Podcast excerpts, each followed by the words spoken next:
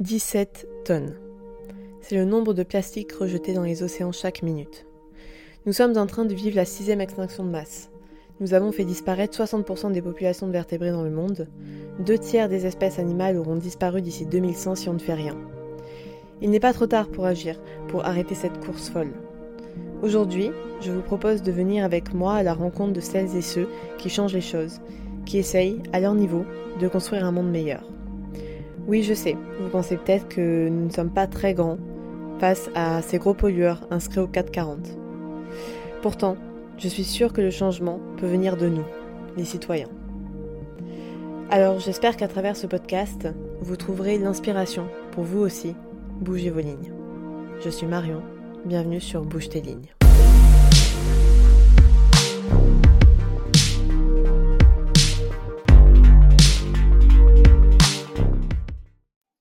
Salut Mallory, tu vas bien? Ouais, très bien. Et toi, Marion? Ouais, ça va super, merci. Euh, je suis ravie de te recevoir sur ce podcast. Euh, moi, j'ai connu Blutopia grâce à un documentaire que vous avez réalisé qui s'appelle euh, De l'assiette à l'océan. est-ce que tu pourrais te présenter? Et pour ceux qui ne connaissent pas Blutopia, est-ce que tu pourrais aussi présenter l'association? Oui, avec plaisir. Et je vais commencer par me présenter sans parler de Blutopia, parce que justement, quand on a enregistré le, un, podcast avec Julien il y a quelques jours. Euh, j'ai tout de suite parlé de Bluetopia pour me présenter. Il m'a dit, mais attends, tu, es Mallory avant d'être Mallory de Bluetopia. Euh, donc moi, je suis Mallory, j'ai 26 ans, j'ai grandi à La Rochelle et j'habite euh, maintenant à La Rochelle après avoir passé euh, plusieurs années en dehors de cette de cette ville. Je suis quelqu'un d'assez assez enthousiaste et, et positive et j'aime passer du temps près de l'océan. Et ça, je m'en suis rendu compte en quittant La Rochelle justement pour mes études. En, en 2013, j'ai passé mon bac et je suis partie en prépa à Bordeaux, puis en école de commerce à Paris, Rome, Madrid. Et en fait, je me suis rendu compte que l'océan me manquait énormément et que ça avait une place importante dans ma vie. Et c'est pour ça que je suis de nouveau à La Rochelle maintenant. Euh, et donc, il y a il y a cinq ans maintenant, le temps passe vite. Avec Julien, on a créé Bluetopia, qui est une association qui vous encourage à agir pour préserver l'océan depuis votre assiette. Ça, c'est la petite nouveauté de cette année. On va parler de tout ce qu'on a fait avant euh, euh pendant, le, pendant le podcast. Mais voilà, notre mission aujourd'hui, c'est celle-ci. Euh, parce qu'on est convaincu que c'est dans notre assiette qu'on peut avoir le plus grand impact positif sur l'océan. D'accord, super. Et pourquoi est-ce que vous avez appelé votre association Blutopia on a fait un énorme brainstorming quand on a voulu créer euh, créer l'assaut. On avait mis plein de mots euh, sur papier. En fait, euh, l'idée de, l'assaut, elle est partie du fait qu'on entendait énormément parler des problèmes qui menacent l'océan dans les médias, qui menacent le vivant de manière générale, mais qu'on entendait peu parler des solutions. Et donc nous, ce qu'on avait envie de faire avec Boutopia, c'était vraiment de miser sur le positif et montrer tout ce qu'on peut faire au quotidien à notre échelle pour préserver l'océan. Euh, donc il y avait ce côté océan, ce côté positif et euh, euh, l'envie de se rapprocher de l'utopie d'un océan à l'époque sans plastique et aujourd'hui sans pollution de manière générale. Et donc on avait mis utopie, océan bleu parce que c'est la couleur de l'océan et on s'est retrouvé en discutant avec une collègue avec qui je travaillais en stage chez Make Sense à l'époque. Elle, elle, a regardé le papier, elle a dit Bluetopia et là j'ai dit ok bingo, on a le nom ça, ça marche très bien et c'est beau. Et donc, c'était euh, l'utopie d'un océan euh, sans plastique à l'époque. Ok, ben j'adore l'idée en tout cas, c'est super. et euh, du coup, une question que je pose à tous mes invités, qu'est-ce qui a déclenché ton engagement écologique et en fait, pourquoi tu es devenu écolo finalement? Je pense que ça a été à la fois une longue prise de conscience et en même temps, il y a eu des déclics qui ont été assez marquants. Euh, donc moi j'ai grandi, comme je le disais, à La Rochelle. Je fais du surf depuis que je suis au collège. Donc déjà tout ce temps passé euh, près de l'océan et dans l'océan, ça m'a rapproché de cet élément, ça m'a rapproché de, du vivant euh, de manière générale. Euh, et sauf qu'en fait, je me suis rendu compte que je faisais pas grand-chose pour le préserver. Euh, je suis devenue guide de plongée sous-marine aussi avec Julien, qui est mon compagnon et qui a créé Bluetopia avec moi parce qu'il il était euh, instructeur de plongée sous-marine à l'époque. Donc après avoir vu ce qu'il y avait à la surface, j'ai vu ce qu'il y avait sous l'eau. Mais en fait, je me suis rendu compte en regardant deux documentaires que bah, on faisait pas grand-chose pour euh, préserver ce qu'on aimait tant voir sous l'eau et toutes ces merveilles qu'il y a dans l'océan. Donc il y a eu euh, deux gros déclics. C'était A Plastic Ocean, donc qui est un documentaire qui parle de l'impact de la pollution plastique sur l'océan, et le deuxième, Cosplacy, qui parle de l'impact de l'élevage, notamment l'élevage industriel, sur la planète. Et après ces deux documentaires-là, avec Julien, on s'est engagé dans une démarche zéro déchet, donc on a réduit au maximum le plastique qu'on avait chez nous. Et euh, on est devenu vegan du jour au lendemain. Donc on a eu deux gros changements. Et après ça, on s'est dit, OK, c'est très bien d'agir dans nos quotidiens, mais il faut qu'on en fasse beaucoup plus. Il faut qu'on embarque du monde avec nous. Il faut qu'on partage toutes ces solutions qu'on a découvertes pour préserver l'océan. Et donc, c'est là qu'on a créé Bootopia et on était en 2018 à l'époque. D'accord. Du coup, ça a été un changement plutôt euh, radical euh, et vous êtes mis de suite à, à agir, quoi, finalement. C'est ça. Euh, et du coup, euh, alors le premier documentaire que vous avez créé, c'est euh, une série en quatre épisodes qui s'appelle L'autre confort et qui montre les solutions face à la pollution plastique dans l'océan. Et le deuxième, lui, de l'assiette à l'océan, qui parle de notre alimentation et de son impact sur l'océan. Du coup, ma première question pour toi, c'est c'est quoi ta relation à l'océan? Oui, comme, euh, comme je te disais euh, juste avant, moi j'aime y passer du temps, que ce soit en surfant, donc euh, ça, ça date du collège. et j'ai eu la chance d'ailleurs au collège d'avoir des cours de surf tous les vendredis soirs pendant un trimestre, et c'est ça qui m'a donné envie de me mettre au surf et après de m'inscrire au club. donc merci, merci La Rochelle et, le lycée Fénelon, dans lequel, le collège et le lycée dans lequel j'ai fait ma, ma scolarité. Oui, c'est génial. Ouais, c'est vrai que quand j'y repense, c'est incroyable. Et puis après, euh, bah, c'est la plongée aussi qui m'a rapproché de ce qu'il y avait vraiment dans l'océan, parce que quand on surfe, on est à la surface, on est certes dans, dans l'eau, on essaye de s'adapter à l'océan, à tous ces changements, mais on ne sait pas trop ce qui se passe en dessous. Et en même temps, dans l'océan Atlantique, il euh, n'y euh, a, a, pas grand-chose qu'on peut, qu'on peut voir, en tout cas depuis La Rochelle, c'est assez trouble. Euh, du coup, je me suis mise à la plongée plutôt en Méditerranée, et puis après à différents endroits dans le monde. Quand, quand Julien travaillait en tant qu'instructeur de plongée, euh, j'ai fait mes, mes, cours là où lui euh, travaillait, donc euh, d'abord en Sardaigne, puis après aux Maldives, donc super empreinte carbone. Mais en même temps, je me suis rendu compte que, que c'était absolument dingue tout ce qu'on pouvait y trouver. Euh, j'ai pu voir des rémentas, des tortues, des requins, et, je pense que passer du temps sous l'eau, ça a été clé dans la construction de mon engagement et dans bah, dans ce que dans ce qu'on a construit aussi après avec Bluetopia parce que c'est avec ces souvenirs là qu'on se rappelle euh, ce pourquoi on, a envie d'agir pour l'océan aujourd'hui. Oui, oui, finalement c'est euh, protéger ce qu'on aime quoi. Exactement. Il y a une phrase de, Cousteau qu'on aime bien, c'est on, on aime ce qui nous émerveille et on protège ce que l'on aime, donc c'est exactement ça. Ouais, c'est très vrai. Euh, est-ce que tu pourrais nous parler du premier documentaire donc, qui s'appelle Notre confort euh, donc C'est un, documentaire en quatre épisodes, si je ne dis pas de bêtises. Euh, vas-y, dis-nous un peu comment ça s'est fait, de quoi ça parle. Oui, alors le premier gros projet de, de Bluetopia, c'était ce documentaire-là, donc qui s'appelle L'autre confort sur les solutions à la pollution plastique. Parce que ce qu'il y a de plus visible quand on va se balader sur une plage ou quand on va passer du temps dans l'océan, bah, c'est la pollution plastique. Malheureusement, on voit euh, de plus en plus de déchets, euh, que ce soit d'ailleurs près de l'océan ou pas, hein, en forêt, en montagne. Euh, c'est absolument partout et donc c'est là-dessus qu'on a voulu se concentrer au début.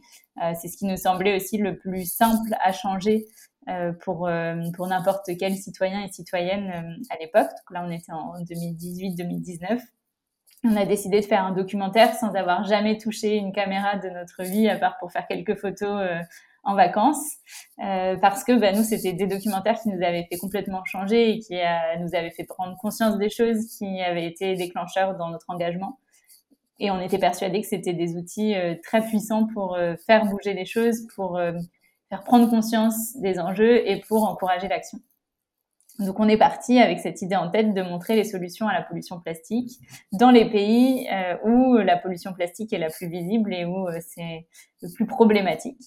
Euh, donc on est parti en Asie du Sud-Est avec Julien et ensuite en Australie pour euh, rencontrer des personnes qui agissent sur place et pour montrer une autre vision des choses aussi. Et pas simplement les cinq plus gros pollueurs sont des pays asiatiques mais plutôt oui ils sont face à ce problème-là mais voilà tout ce qu'ils font pour y remédier voilà tout ce qui se passe et, et, la réalité c'est que les plastiques qu'on retrouve là-bas c'est en, en, grande partie des, des plastiques qu'on a soit produits nous et envoyés là-bas, euh, soit qui ont été produits par des grandes multinationales qui viennent euh, de nos pays et qui sont installées dans ces pays pour faire le plus d'argent possible. Donc voilà, l'idée c'était un peu de remettre en perspective tout ce qu'on entendait dans les médias et de montrer un côté un peu plus positif que ce qu'on entendait habituellement. Ouais. Et pourquoi est-ce que vous avez choisi ce titre, L'autre confort? L'autre confort, le titre, il vient d'une discussion, d'une interview qu'on a faite avec une personne qui s'appelle Katrina et qui a monté un, magasin zéro déchet dans le hall d'entrée de son hôtel euh, au Cambodge, à Siem Reap. Et, en discutant, elle nous disait, euh, mais est-ce que c'est vraiment euh, euh pratique d'utiliser du plastique? Est-ce qu'en fait, euh, en utilisant du, plastique, euh, on se facilite la vie. Est-ce que ce sera vraiment pratique de ne plus avoir de planète? Euh, Et donc, euh, c'était le mot convenience en anglais quand on, faisait les interviews en anglais. C'est un mot qui revenait énormément en Asie du Sud-Est parce qu'il y a les convenience shops ou stores qui sont des magasins de praticité un peu là où on trouve tout ce qu'on veut, tout ce dont on a besoin, mais aussi où tout est emballé dans du plastique. Donc il y avait ce côté praticité et confort euh, qui, qui, apparaissait dans le plastique. En même temps, nous, on s'est dit, mais le confort, il devrait pas du tout être ici. Il devrait plutôt être mis dans le fait que euh, on protège la planète sur laquelle on vit. En tout cas, qu'on fasse tout pour euh, éviter de la détruire. Et, et c'est là qu'on s'est dit, OK, on va appeler ça The New Convenience. Donc, c'est d'abord venu en anglais et après, on l'a traduit en l'autre confort pour la série documentaire. Et euh, bon, du coup, euh, transition parfaite. Tu as parlé de, Katrina euh, que vous avez rencontrée pendant votre votre tournage. Est-ce qu'il y a des, des personnes ou même des actions qui t'ont inspiré pendant pendant ce tournage et pourquoi? Oui, il y il y en a énormément. Euh, je pourrais te parler de, de, la cinquantaine de personnes qu'on a rencontrées, mais, mais il faut faire des choix. Et celle qui me vient tout de suite en tête, c'est Vishka, qui d'ailleurs nous a été euh, recommandée par Katrina. Euh, donc Vishka, elle est euh, au Cambodge aussi. Elle est euh, dans la capitale, donc à Phnom Penh, et elle a aussi un magasin à Siem Reap. Elle a, elle a créé une marque de cosmétiques zéro déchet et naturel au Cambodge. C'est assez pionnier parce qu'il y en a peu euh, au Cambodge encore aujourd'hui. Et surtout, Vishka, c'est une, une mannequin qui est assez connue, qui est très suivie des, des jeunes, notamment des jeunes filles de, de 10, 15, euh, plutôt 15 ans, ouais, des, jeunes adolescentes, et du coup qui a de la notoriété et qui peut, à travers ce qu'elle raconte, influencer euh, vers le bon sens euh, les, les, nouvelles générations. Et, c'était assez chouette déjà de rencontrer quelqu'un qui était originaire des pays dans lesquels on allait, parce que comme on faisait toutes nos recherches en anglais, on tombait beaucoup sur des solutions qui étaient créées par des expats, donc Katrina qui est norvégienne euh, et plein d'autres qu'on peut voir dans la série documentaire. Et Vishka, elle, est cambodgienne et, et, et, elle vient vraiment euh, de là-bas, donc euh, elle connaît encore mieux le pays que, que n'importe qui. Euh, et ça montre que l'entrepreneuriat n'est pas réservé aux personnes blanches occidentales qui viennent s'installer Asie. Euh, voilà, donc ça c'était aussi une, rencontre importante. Celle de Katrina a été, euh, a été assez clé. On est resté plusieurs jours euh, avec elle aussi. Il y en a eu plein d'autres, mais on pourrait en parler pendant des heures. Oui, c'est sûr. Et pendant le tournage, vous êtes parti en Australie. Et pendant le, premier épisode, euh, quelqu'un parle de trash blindness, donc d'aveuglement face aux déchets. Est-ce que tu peux nous expliquer un peu ce que c'est et en quoi c'est problématique? Ouais, alors euh, trash blindness, c'est un, concept, euh, je sais pas trop qui l'a, qui créé d'ailleurs, mais en tout cas, la personne qu'on a rencontrée et qui, qui s'occupait de faire des ramassages de déchets en Thaïlande, nous expliquait qu'en fait, c'était un concept pour pour montrer que quand il y a énormément de déchets qui sont sous nos yeux, ben, on a tendance à plus les voir. Au bout d'un moment donné, il y en a tellement que on, s'en rend même plus compte et que c'est comme s'ils étaient là, comme si c'était normal qu'ils soient là, et que de toute façon, on peut rien y faire. Et donc lui, ce qu'il nous disait, c'était il faut qu'on ouvre les yeux là-dessus, qu'on se rende compte que ce n'est pas normal d'avoir autant de déchets qui jonchent les rues, qui sont sur les plages et qui recouvrent euh, chaque grain de sable de nos plages et qu'il faut euh, qu'on agisse euh, déjà en les ramassant, en s'assurant qu'il y a un bon système de collecte, qui est très compliqué en Asie, surtout que la plupart du temps c'est privatisé, c'est pas le gouvernement qui s'en occupe. Euh, et, au-delà de ça, bah, qu'il faut réduire à la source euh, l'utilisation des, plastiques pour qu'on ait de moins en moins ce problème-là. Oui. Et du coup, quand tu jettes un déchet plastique, euh, où est-ce qu'il se retrouve? Et euh, est-ce que, enfin, on a souvent cette vision de si tu mets euh, une bouteille dans la poubelle jaune, il sera elle sera recyclée. Est-ce que c'est vrai? C'est plus ou moins vrai. euh, imaginons qu'on est, on est en France, puisque je pense que la plupart des gens qui vont nous écouter seront en France. on jette un déchet dans notre poubelle jaune, donc c'est des déchets qui sont recyclables, qui ne sont pas forcément recyclés. Déjà faire le tri ne veut pas dire qu'on recycle, c'est juste on les met dans les bonnes poubelles pour leur donner une chance d'être recyclés. et si on prend l'exemple de la bouteille plastique, c'est c'est l'objet en plastique qui est le plus facilement recyclable. On a un bon taux de recyclage en France. Le problème, c'est que euh, au bout de un à deux recyclages, on peut plus recycler cette bouteille en plastique et donc elle va retourner euh, dans, dans le cycle classique des, des déchets euh, ménagers euh, qu'on peut pas recycler. Et c'est un peu la même chose sur tous les autres plastiques qui sont plus ou moins simples à recycler, euh, surtout quand ils sont alliés à d'autres matériaux Là, on va compliquer euh, les choses. Donc, souvent, les emballages de snacks, par exemple, il y a de l'alu, il y a du plastique. Euh, il va falloir essayer de, séparer les matériaux et donc là, c'est encore plus compliqué. Mais en tout cas, il faut, il faut garder en tête que c'est pas du verre et c'est pas de l'alu, justement, et que du coup, c'est pas recyclable à l'infini. Donc, on va pouvoir recycler euh, une ou deux fois euh, des objets en plastique, mais après, à un moment donné, on peut plus, le matériau se dégrade. Euh, on n'a plus les mêmes propriétés et, du coup, on peut plus les recycler. Et surtout, à chaque fois qu'on fait un nouvel objet à partir d'un ancien en plastique, on réinjecte du plastique neuf. Donc le recyclage, il va pousser aussi l'industrie du plastique et il pousse la production de plastique vierge. D'accord. Et je pense que comme moi, tu as déjà participé euh, à des ramassages sur les plages, par exemple, de déchets. Euh, est-ce que c'est quelque chose qui est utile ou est-ce que finalement c'est juste agir sur une toute petite partie du problème? C'est utile, mais ça dépend ce qu'on attend comme utilité euh, au, au, ramassage de déchets sur les plages. Pour moi, c'est utile si le but, c'est de faire prendre conscience de ce qu'on retrouve sur les plages et du coup, se faire prendre conscience aux personnes qui sont là que ce qu'on retrouve, ce sont des objets qu'on a dans nos quotidiens, qu'on utilise, qu'on met à la poubelle, mais qui euh, parfois ne peuvent pas être recyclés. Euh, si on met dans une poubelle qui déborde, ben, avec le vent, se seront retrouvés sur la plage.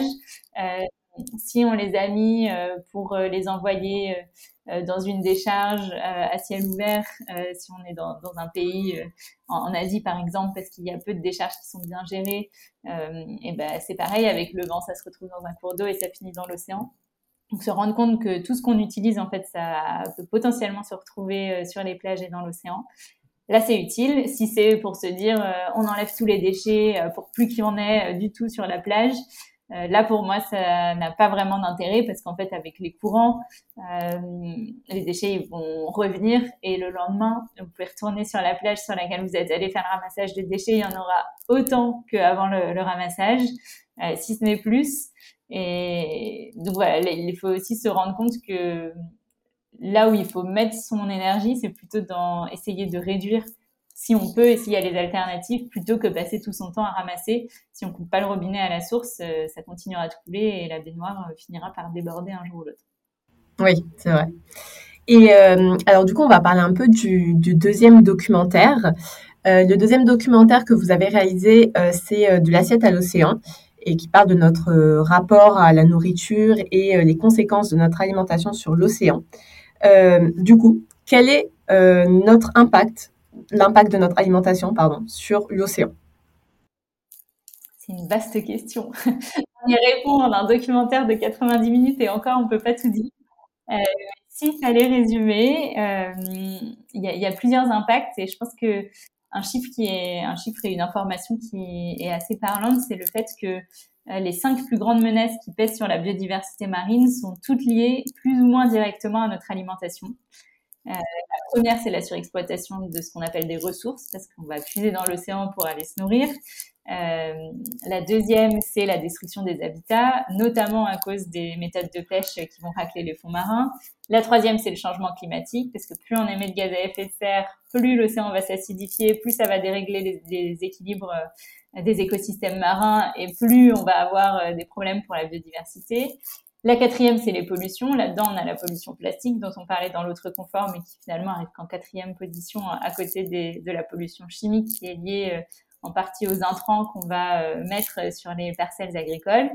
et la cinquième, c'est les espèces invasives qui sont transportées, entre autres, par des, des, gros bateaux cargo qui acheminent notre marchandise alimentaire d'un bout à l'autre du monde si on, on achète des produits qui viennent de loin. Donc, donc voilà, ça c'est, je pense que c'est assez parlant et ça explique en quelques mots euh, l'impact de notre assiette sur l'océan, mais on pourrait en parler euh, bien plus longuement. Et il y a le film documentaire qu'on a fait, il y a bientôt un podcast aussi d'ailleurs qui sortira, euh, qui seront là pour, pour aller creuser tout ça. Oui, du coup il faut aller voir le film pour tout comprendre. Et alors j'avais vu dans un de, vos posts sur Instagram que 14,5% des émissions de gaz à effet de serre d'origine anthropique, donc humaine, sont dues à l'élevage. Euh, alors j'ai trouvé ça énorme déjà. Et euh, est-ce que tu pourrais euh, un peu nous expliquer ce chiffre, en fait, pourquoi, pourquoi les vaches polluent finalement? Ouais. Alors déjà pour la source, c'est pas un chiffre qu'on a inventé, qu'on a sorti de nulle part, mais c'est c'est l'ONU et la FAO qui, qui a donné ce chiffre-là et qui a été pas mal décrié par d'autres organisations qui pensent qu'il est sous-estimé. En tout cas, c'est déjà énorme et c'est plus que tous les transports confondus. Euh, donc l'avion, euh, la voiture, le train, si on met tout ça ensemble, c'est 14%. Et donc l'élevage est au-dessus. Si on prend l'alimentation de manière euh, générale, c'est encore plus, plus grand, évidemment. mais du coup, pour revenir à l'élevage, il y a, y a, pas mal d'émissions de, gaz à effet de serre qui sont liées. Euh, les premières, c'est le CO2, donc le dioxyde de carbone, celui dont on parle le plus, euh, euh, qui est notamment lié à la déforestation. Donc en fait, on va défricher des, des, espaces qui sont normalement des, forêts pour pouvoir faire pousser des céréales ou de la nourriture qu'on va ensuite donner au bétail, ou alors juste pour élever le bétail et pour qu'il ait de la place pour, pour vivre. Ça, c'est euh, première euh, cause de ces émissions de gaz à effet de serre. Il y a un autre type de gaz à effet de serre qui est le méthane, dont on parle moins, mais qui va avoir un pouvoir réchauffant qui est plus grand que le dioxyde de carbone euh, et qui, lui, est dû aux ruminations des bovins, notamment. Et c'est pour ça que la viande rouge a un impact plus grand sur le climat que d'autres viandes, parce que à travers leur RO et leur P, euh, les vaches vont émettre du méthane. Euh, et c'est ça qui participe en grande partie à ces 14,5% d'émissions de gaz à effet de serre. Et après, il y a un autre gaz dont on parle beaucoup, beaucoup moins, qui est le protoxyde d'azote, euh, et qui lui est lié aux engrais azotés qu'on met sur les parcelles, et notamment sur les parcelles de céréales qui vont ensuite servir à nourrir les animaux et qui permettent bah, de faire pousser plus vite les, les céréales. D'accord. Et euh, c'est beaucoup plus clair. Et du coup, si on veut, bah, finalement, en fait, si on veut avoir un impact, euh, un, impact positif, il vaut mieux arrêter de manger de la viande ou diminuer sa consommation de viande plutôt que d'arrêter de prendre l'avion. Alors, ça dépend à quelle fréquence on prend l'avion et à quelle fréquence on prend euh, de la viande euh, dans ses repas. Euh, D'ailleurs, là-dessus, il y a un, un, outil en ligne qui s'appelle Nos gestes climat, qui a été créé par l'ADEME et qui permet de calculer son empreinte carbone et de voir là où on a le plus d'efforts à faire. Et à la fin euh, du calcul, l'outil nous donne vraiment des pistes très concrètes de il vaut mieux réduire la viande ou il vaut mieux réduire l'avion dans votre cas. donc là, ça dépend vraiment de, de la personne et de de ce qu'on consomme et de comment on vit. Euh, dans, dans l'empreinte carbone moyenne d'un Français ou d'une Française, aujourd'hui, ce qui compte le plus, c'est les transports. Mais dans les transports, c'est la voiture qui a une très grande importance parce qu'en fait, l'avion, il est pris par très peu de personnes. Euh, donc forcément, si on fait la moyenne, ça va réduire. Et après, c'est l'alimentation, qui compte pour à peu près 25% de notre empreinte carbone et qui dépasse déjà les 2 tonnes qu'on devrait atteindre en 2050, tout secteur confondu, pour respecter l'accord de Paris et du coup rester sous les plus 1,5 degrés. Euh, donc ça veut dire qu'on a déjà un gros effort à faire sur notre alimentation si on veut rester sous cette barre des plus 1,5 degrés dans quelques années. Euh, et donc oui, euh, si, si on veut parler de solutions et de comment faire pour réduire l'empreinte carbone euh, de son, de, son alimentation, clairement, ça passe par réduire la part de produits carnés euh, si, on, si on mange encore de la viande et si on a vraiment très envie de continuer à en manger de temps en temps, il faut que ça redevienne un produit exceptionnel presque de fait. donc ça devrait être quelque chose qu'on mange très peu souvent et que auxquels on donne beaucoup plus de valeur, qui coûtent plus cher forcément, euh, et euh, choisir des, des, des, viandes ou des poissons qui ont été soit pêchés durablement, soit euh, élevés euh, autrement que dans des gros euh, élevages industriels. Euh, nous, dans le film documentaire, on montre à la fois des activistes qui vont être pro pro véganisme comme Sea Shepherd et avec Julien, on est tous les deux véganes, donc on avait aussi envie de montrer cette vision. Mais à côté de ça, on montre comment certains éleveurs, certains pêcheurs arrivent à réduire leur impact avec des méthodes qui sont beaucoup plus vertueuses. mais ça, ça c'est aussi à condition qu'on réduise les volumes de, de viande et de poisson qu'on mange parce qu'on peut pas euh, garder ces volumes-là et avoir des méthodes vertueuses, ça, ne marchera pas. Ouais. Et dans votre documentaire, on, voit que euh, l'élevage a un gros impact sur euh, l'océan. du coup, est-ce que tu pourrais un peu ben, nous expliquer cet impact? Parce qu'en fait, à première vue, on se dit qu'il n'y a pas de lien parce que l'élevage est quand même loin de l'océan, justement. Hmm. C'est vrai, on a parlé des, gaz à effet de serre et, on n'a pas beaucoup parlé des liens entre le climat et l'océan. En fait, l'océan, c'est le régulateur du climat parce qu'il absorbe une partie des gaz à effet de serre qu'on émet, il en absorbe environ 30%. Euh, il absorbe aussi euh, une grande part de la chaleur excédentaire qui est due à ces gaz à effet de serre, c'est environ 93%. Donc ça permet d'avoir une température moyenne sur la planète qui est euh, à peu près respirable et tenable, donc qui est aujourd'hui de 15 degrés. Si demain il n'y avait plus l'océan, ce serait 50 degrés. donc voilà, que l'océan il est, il est vraiment clé dans la préservation du climat et dans dans le fait d'avoir une température qui est vivable pour nous euh, humains et pour le reste du vivant. Euh, mais ça, en fait, ça participe, euh, ces phénomènes, notamment l'absorption des gaz à effet de serre, ça va participer à déséquilibrer beaucoup de choses dans l'océan.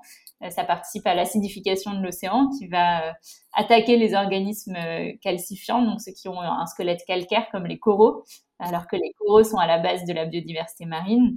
Ils abritent 25% à peu près de la biodiversité marine sur euh, sur la totalité de la surface océanique. Que s'il n'y a plus de coraux demain, on comprend bien qu'il va y avoir un petit problème euh, dans l'océan.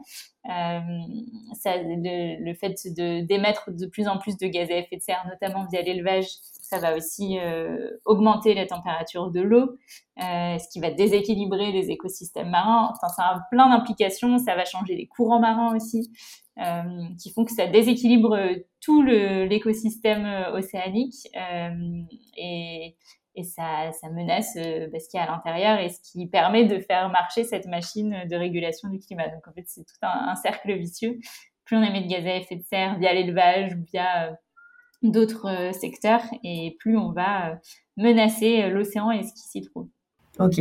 Et du coup, on a parlé un peu de bah, tout ce qui est impact qu'est-ce qu'on peut faire justement pour lutter contre cet impact et pour changer les choses euh, pour que ça aille mieux, quoi hmm. À l'échelle individuelle, nous, maintenant, c'est là-dessus qu'on se concentre, c'est euh, essayer de repenser son alimentation. Euh, et en premier lieu, c'est végétaliser notre alimentation, donc réduire la part de produits carnés, de produits laitiers aussi, tous les, tous les produits d'origine animale. Ça, c'est vraiment clé et ça va permettre de, si on, prend l'empreinte carbone, de réduire par trois l'empreinte carbone de notre alimentation, ce qui est assez dingue. Euh, donc ça, c'est la première chose. Essayer, si on en a les moyens, de manger bio et du coup de privilégier une agriculture sans intrants chimiques. Parce que les intrants chimiques qu'on va mettre euh, sur une parcelle agricole, euh, même si elle est très éloignée de l'océan, en fait, ils vont se retrouver dans les sols, dans les nappes phréatiques, dans les cours d'eau à côté et puis finir dans l'océan un jour ou l'autre. Il y a une étude qui est sortie récemment euh, de l'IFREMER et de l'INRAE qui montre qu'il y a des pesticides et des intrants chimiques absolument partout aujourd'hui et même dans les fosses les plus profondes de l'océan.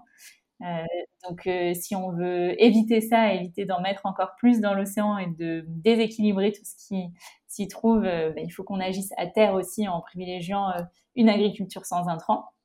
Et troisième chose qu'on essaye de mettre en avant, c'est de manger local et de saison. Euh, parce que en transportant des marchandises euh, de l'autre bout du monde jusqu'à la France, euh, parce qu'on a envie de manger des produits exotiques ou des produits qui viennent de loin, on va avoir plein d'impacts. Donc il y a l'empreinte carbone, on a beaucoup parlé, mais il y a aussi plein d'autres impacts du transport maritime notamment. Euh, il y a la pollution sonore, il y a de la pollution lumineuse, qui sont des pollutions qu'on voit moins et dont on entend moins parler, mais qui sont aussi importantes pour la biodiversité. Il y a des collisions avec les mammifères marins et les gros cargos qui transportent les marchandises. Il y a des pertes de conteneurs, on en a entendu parler euh, assez récemment, euh, qui vont causer pas mal de pollution en fonction de ce qu'il y a dans les conteneurs, c'est plus ou moins grave. il y a des transports d'espèces invasives.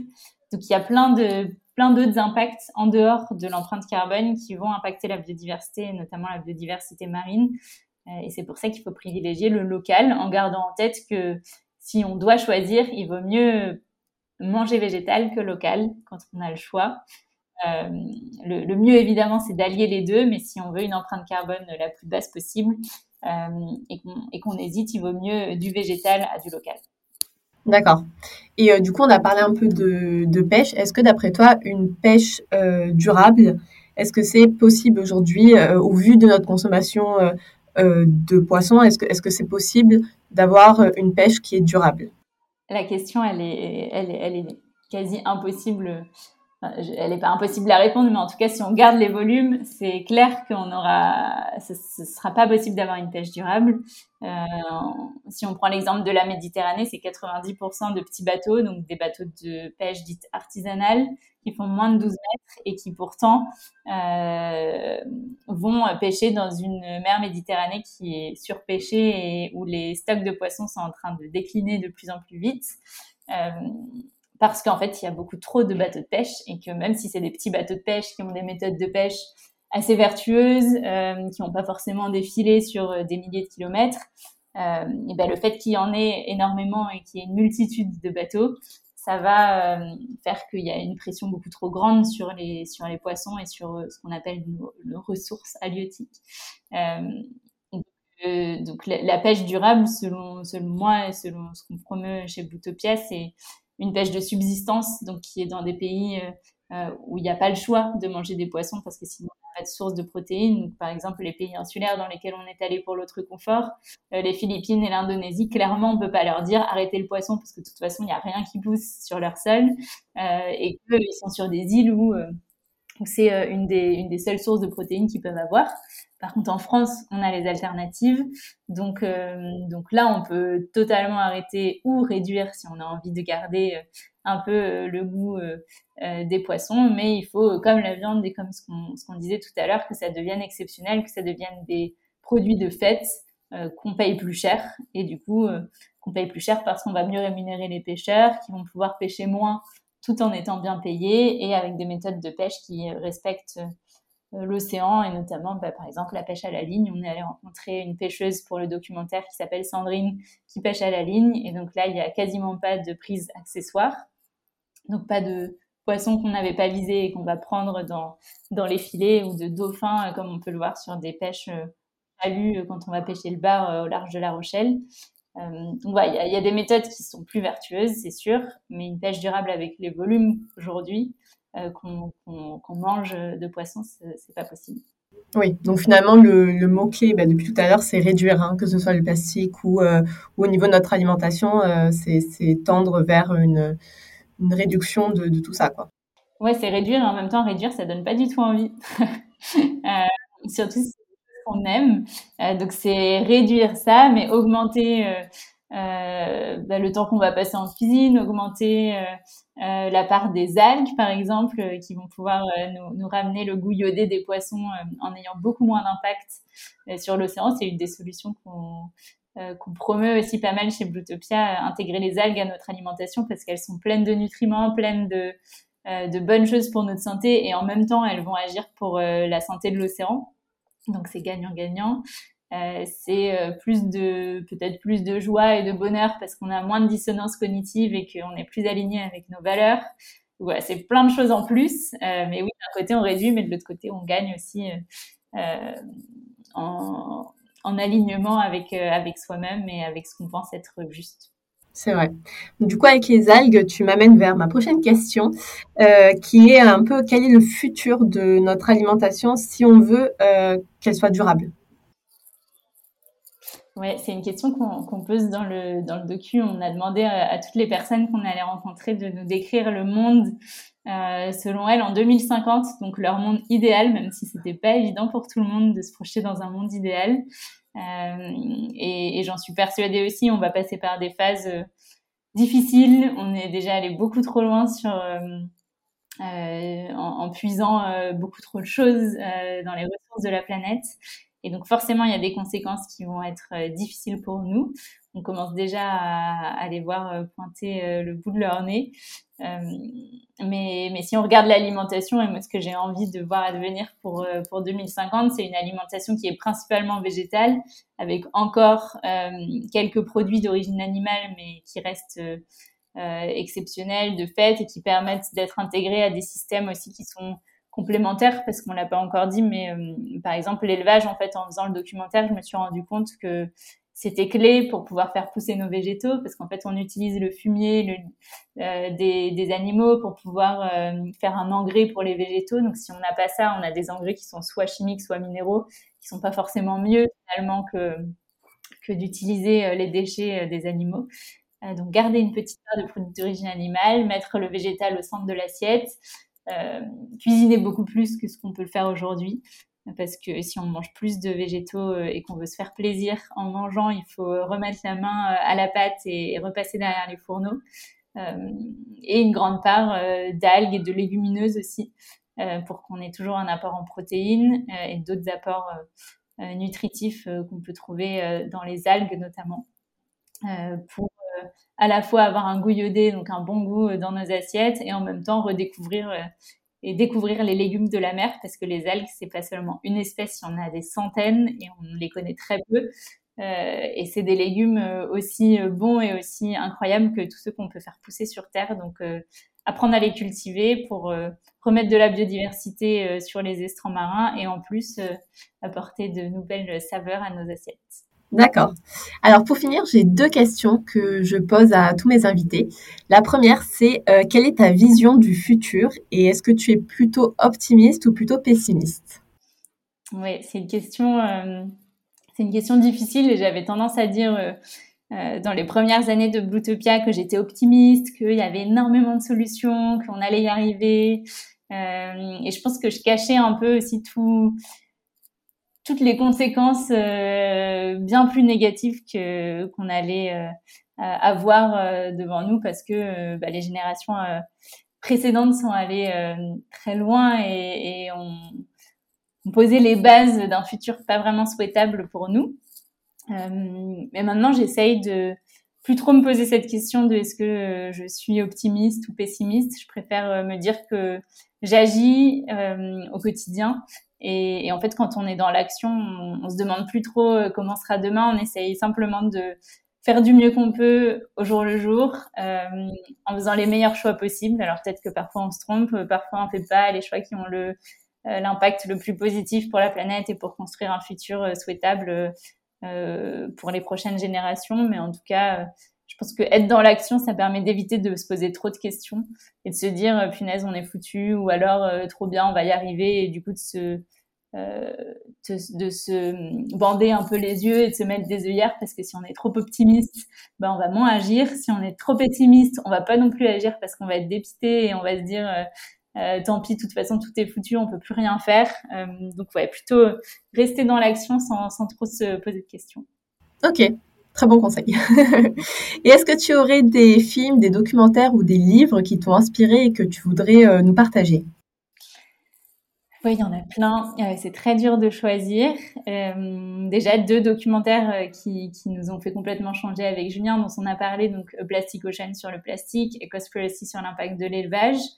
Plus récemment, avec le même réalisateur qui est devenu producteur, euh, il y a le documentaire Seaspiracy qui traite de l'impact de l'industrie de la pêche euh, sur l'océan, à la fois les engins de pêche et, la pollution plastique qu'ils qui engendrent et tous les impacts liés à la surpêche. Il y a aussi euh, des sujets d'esclavagisme euh, dont on parle très peu et, et moi euh, que j'ai appris à travers ce documentaire là.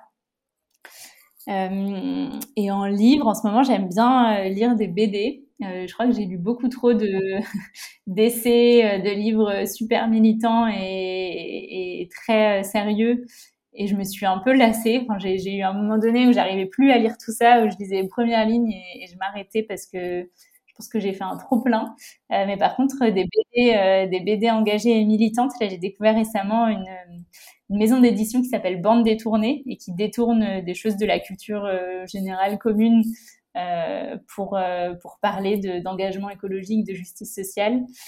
c'est assez bien fait. Donc il y a deux BD que j'ai que j'ai lues. Il y en a une qui s'appelle Coco n'aime pas le capitalisme et la deuxième qui s'appelle, alors j'ai peut-être pas les mots exacts, mais comment vivre l'effondrement dans la joie et la bonne humeur. et donc c'est chouette. Euh, il faut être déjà bien engagé pour les lire, mais c'est drôle et ça permet de euh, parfois de se moquer un peu aussi de, des différentes façons de s'engager, de nos des colibris euh, ou alors des gens qui vivent dans des hameaux éco éco-friendly. Enfin voilà, c'est drôle, c'est bien fait et ça permet un peu de se vider la tête. Ok, super. Bon, bah, merci pour toutes ces recommandations. Et du coup, bah, merci d'avoir répondu à toutes mes questions. Et, et ben, j'espère à bientôt. Merci beaucoup Marion, à bientôt. C'est la fin de cet épisode. J'espère qu'il vous a plu, mais surtout qu'il vous a inspiré. N'hésitez pas à vous abonner si c'est le cas pour ne rater aucun épisode. À bientôt